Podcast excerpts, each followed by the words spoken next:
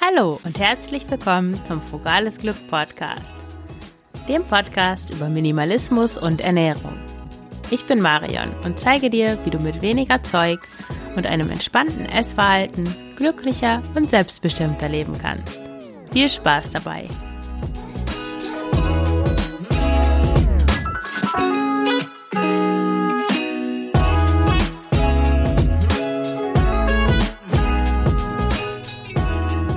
Ja, hallo und herzlich willkommen zur Folge Minimalismus mit Familie. Ich gebe dir sieben Tipps für ein minimalistisches oder minimalistischeres Familienleben. Ja, oft denkt man ja so, Minimalismus, das ist eigentlich eher was für Singles in der Großstadt, aber Familien mit Kindern, ach, das klappt doch nicht mit dem Minimalismus. Aber ich finde, das ist Unsinn. Denn gerade Familien profitieren von einem minimalistischen Lebens Lebensstil. Denn weniger Zeug bedeutet auch immer mehr Zeit und Energie. Und das ist ja das, was man gerade als Mutter äh, gar nicht äh, genug haben kann. Ich gebe dir also sieben Tipps, um Minimalismus mit Familie ganz einfach umzusetzen. Mein erster Tipp, Fahrrad statt Auto. Eine Familie ohne Auto, das ist für viele undenkbar. Wenn man sich das aber mal genau überlegt, dann hängen am Auto eine ganze Menge Dinge, die ziemlich viel Zeit, Geld und Energie kosten. Zum Beispiel die Kfz-Versicherung, der TÜV, Reinigung, Reparaturen und Ersatzteile. Nicht zu vergessen auch die Panik, die dich befällt, wenn das Auto dann tatsächlich mal kaputt ist. Und hinzu kommt, dass man gerade in städtischen Gegenden mit dem Auto überhaupt nicht schneller als mit dem Fahrrad unterwegs ist. Eigentlich ganz im Gegenteil. Der einzige Vorteil am Auto ist, dass es bequem und trocken ist. Aber naja, hey, dafür hast du ja eigentlich schon eine Wohnung, oder? Also ein erster riesiger Schritt, naja, vielleicht nicht der erste, aber ein riesiger Schritt für mehr Minimalismus mit Familie ist, das Auto gegen ein Fahrrad einzutauschen und wahrscheinlich auch gegen ein Abo für den öffentlichen Nahverkehr, je nachdem, wo du wohnst und wo du arbeitest und wie weit die Wege insgesamt sind. Wenn du täglich lange Wege mit deinen Kindern zurücklegst, dann lohnt sich vielleicht die Anschaffung eines elektrischen Fahrrads. Mittlerweile ist der Gebrauchtmarkt für Elektroräder so groß, dass du auch gar kein Vermögen mehr für so ein Elektrofahrrad ausgeben musst. Ich persönlich ähm, muss, habe meine Wege sind waren nie länger eigentlich als vier Kilometer oder fünf war glaube ich das weiteste zu meiner vorigen Arbeitsstelle und da habe ich mir so ein ja, so ein billiges Rennrad gekauft letztes Jahr und habe da einfach den Fahrradsitz hinten drauf getan und vorne einen Korb dran. Ein Foto davon kannst du auf dem ähm, auf dem Blogpost zu dieser Folge bewundern. Und ja, das Fahrrad, obwohl das echt kein tolles Rennrad oder sowas war, war ziemlich schnell und ich habe damit auch viele Elektrofahrräder tatsächlich überholt. Und mittlerweile in diesem Jahr habe ich mir ein richtiges Rennrad gekauft, zwar immer noch keins der Spitzenklasse oder sowas, aber ein ordentliches Rennrad und das ist echt schnell, also schneller als eigentlich alle Elektroräder, die mir hier so in der Stadt entgegenkommen. Also, und das ist natürlich günstiger, weil du musst es nicht ständig aufladen, du hast auch weniger damit zu tun, weil ja, es fährt einfach. Du musst es nicht, nicht daran denken, in die Steckdose zu stecken. Und es ist auch günstiger. Also meine Empfehlung ganz klar Rennrad statt Auto. ähm, mein nächster Tipp für mehr Minimalismus und Einfachheit in der Familie ist Vorkochen. Und das hat viel mit Minimalismus beim Kochen zu tun. Ich habe da auch einen ähm, Artikel darüber geschrieben, Minimalismus mit der Eckformel. Ich verlinke den auch in den Show Notes. Und das minimalistische Kochen hat meinen Alltag unglaublich einfacher, viel einfacher gemacht. Ähm, ja, und ein wichtiger Teil des minimalistischen Kochens ist das Vorkochen, weil das unglaublich viel Zeit spart, die du normalerweise mit Kochen, Geschirrspülen, Abtrocknen und ähm, ja hin und wegräumen verbringst, äh, einspart. Und das Prinzip ist eigentlich ganz einfach. Du kochst ein paar Grund Grundkomponenten vor. Zu Grundkomponenten zähle ich Vollkorngetreide, Hülsenfrüchte und Gemüse und kombinierst das alles mit frischen Komponenten, zum Beispiel mit verschiedenen Kräutern oder Rohkost und Obst und Toppings, also Kerne, Nussmus, Nüsse, Soßen oder auch einfach Pflanzenjoghurt. Ja, und fertig hast du schon ein Gericht. Das ist auch gerade mit Kindern besonders ähm, toll, dieses Komponenten vorkochen, weil Kinder ja oft äh, Gerichte nicht mögen, in denen alles so miteinander vermischt ist. Und wenn du ihnen dann einzelne Komponenten anbietest, ähm, dann können die Kinder sich das raussuchen, was sie, was sie auch wirklich essen und essen wollen.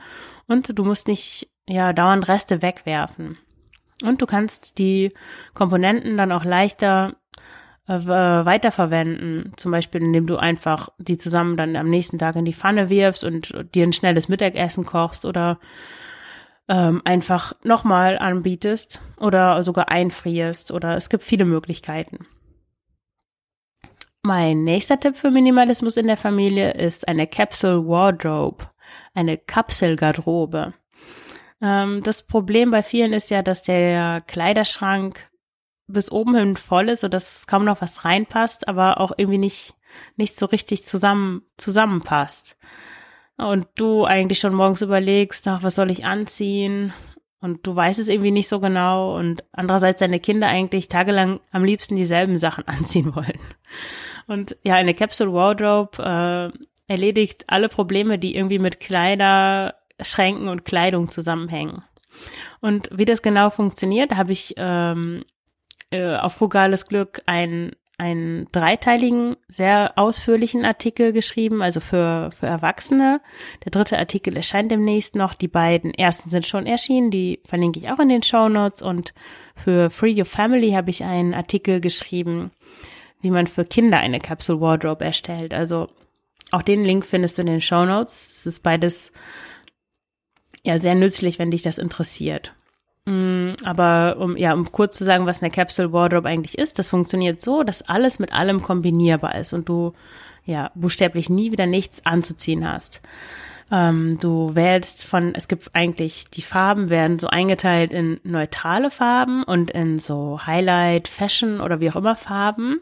Und du wählst ein paar Basic-Farben aus, die dann so eigentlich den ähm, den Grundstock deiner Garderobe ausmachen und ein paar Highlights ähm, aus den Farben, die du dann noch als, ähm, als Akzentfarben dazu wählst. Und dadurch, dass schon mal die Farben alle zusammenpassen, hast du kein Problem, dass du auf einmal, ähm, ich weiß nicht, ein paar rosa Hosen hast und rote Oberteile, die natürlich nicht zusammenpassen, sondern wenn deine äh, Basic-Farbe schwarz ist und deine Highlight-Farbe gelb, ja, dann passt natürlich alles zusammen. Und normalerweise greift man da auch auf eher ähm, Basic-Schnitte zurück, so dass dann ja ein Bleistiftrock lässt sich mit einer mit beliebigen Blusen natürlich kombinieren oder einfach mit einem T-Shirt und äh, mit einem Blazer oder sowas. Oder wenn du es eher leger magst, Jeans und T-Shirt geht auch immer oder Kleid mit einem T-Shirt drüber. Das mache ich gerne eigentlich auch, um den BH darunter zu sparen. Ähm, ja, und dann ist es noch wichtig, dass du das auf deinen Farbtyp ähm, abstimmst, was auch unglaublich super ist, um Fehlkäufe zu vermeiden, weil du dann nicht auf diese Fashion-Farben reinfällst, die dir dann letzten Endes doch nicht stehen und Dinge kaufst, die du gar nicht anziehst, weil dir jetzt zum Beispiel ist dieses, ich weiß nicht, wie man das nennt, dieses kühle Lila, hell, so ein hell, kühles hell Lila so angesagt, aber da steht vor allem Sommertypen, aber viele Leute sind keine Sommertypen und wenn dann ein Herbsttyp in diesem Lila rumläuft, ja, das, dann wirkt der ganz blass und äh, kommt gar nicht richtig zum Strahlen. Also Farbtyp ist auch ein wichtiger Punkt bei der Auswahl der Capsule Wardrobe. Ähm, ein weiterer Punkt für mehr für, ähm, Feminismus wollte ich schon sagen. Minim Minimalismus in der Familie ist äh, weniger Spielsachen sind mehr. Ich habe mal ähm, die Faustformel gefunden, dass Spielzeug nicht mehr als 20 Prozent der Bodenfläche einnehmen sollte eines Zimmers, damit das Kind noch genug Platz zum Rennen und Herumtoben hat. Also nicht mehr als 20 Prozent. Das ist ja gar nicht so viel. Ähm, ja, gerade für Familien und mit Kindern ist eine Reduzierung der Spielsachen ein unglaublich wichtiger Schritt. Denn das reduziert die Zeit, die ihr zum Aufräumen braucht und deinen Kindern fällt es auch viel leichter, ihre Fantasie zu benutzen und sich auf eine Sache zu fokussieren, als wenn es umgeben ist von lauter Spielsachen und es gar nicht weiß, womit es zuerst und zuletzt spielen soll und sich letzten Endes dann nie so richtig in den, in den Flow kommt. Also dieses Spielen im Flow, wo das Kind wirklich außer, außerhalb von sich gar nichts mehr mitbekommt und so vertieft ist in das Spiel. Das ist eigentlich der Zustand, äh, der durch die Spielsachen, die da sind oder Dinge, mit denen es Spiel spielen kann, das müssen ja gar nicht unbedingt Spielsachen sein, ähm, der Zustand, der ja den Spielsachen unterstützen sollen und nicht verhindern. Deswegen ist ein Ausmisten des Kinderzimmers immer eine gute Idee.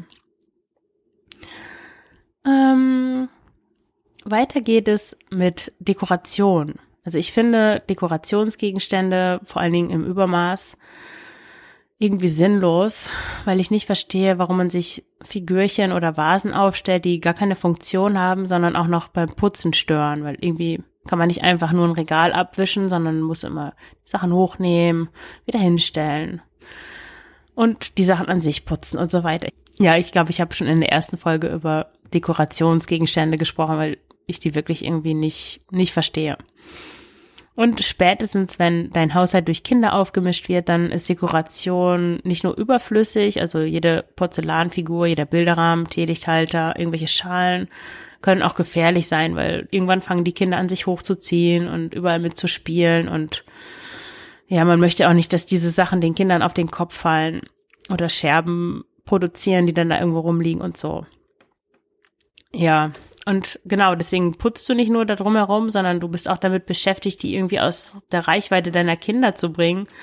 Und diesen Stress kann man sich ersparen, indem du, würde ich jetzt vorschlagen, einfach mal versuchst, alle Dekorationsgegenstände ganz wegzuräumen. Nimm dir mal eine, eine Box oder einen Karton und tu alles rein, was an Deko rumsteht. Musst es ja nicht wegschmeißen. Stell es einfach irgendwo hin, in ein anderes Zimmer, in den Schrank oder so und nach einer Woche stellst du alleine diese Dinge zurück, die du wirklich vermisst hast. Und glaub mir, es werden wahrscheinlich viel weniger sein, als du dir jetzt vorstellen kannst.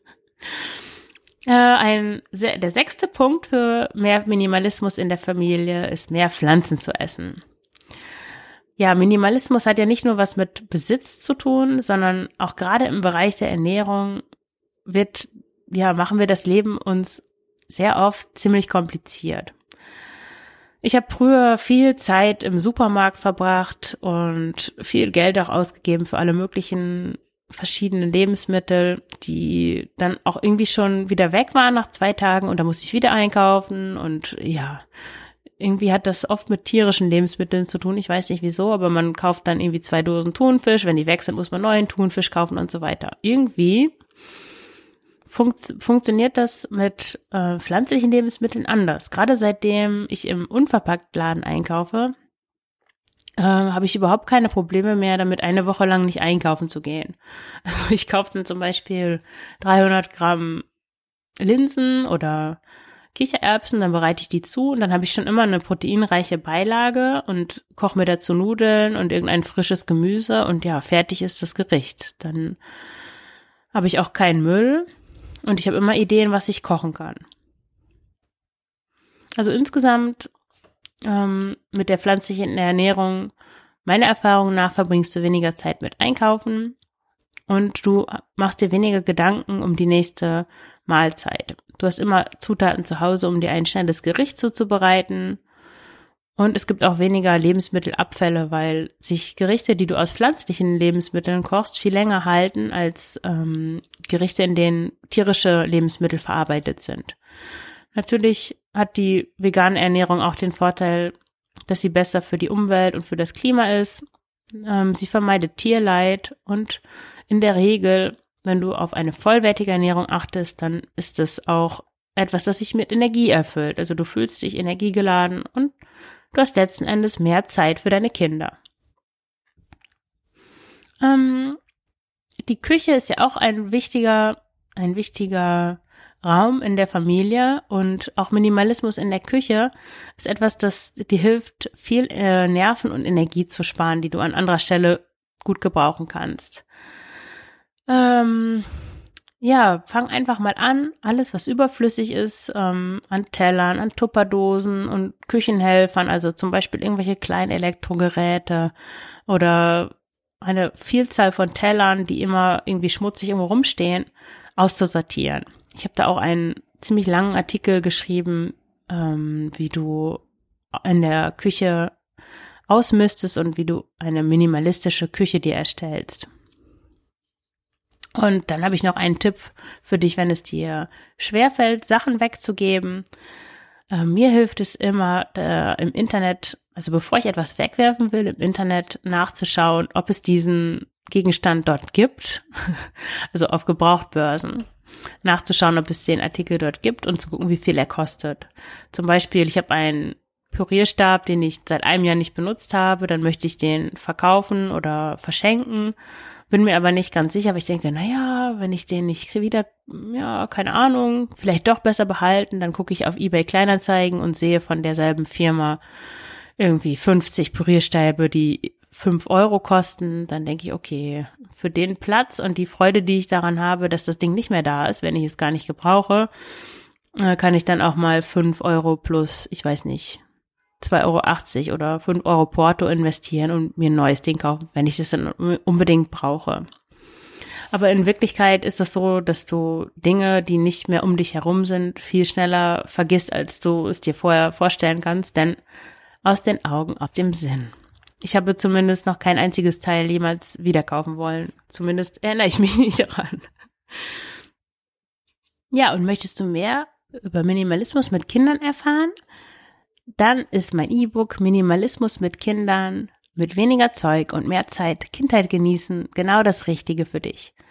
In diesem E-Book bekommst du realistische und praxistaugliche Tipps, um dein Leben mit Kindern entspannter und einfacher zu gestalten. Egal ob es um Spielsachen, Geschenke, Kleidung oder Essen geht. Die zahlreichen Ideen und Anregungen aus zehn Kapiteln kannst du sofort in die Praxis umsetzen.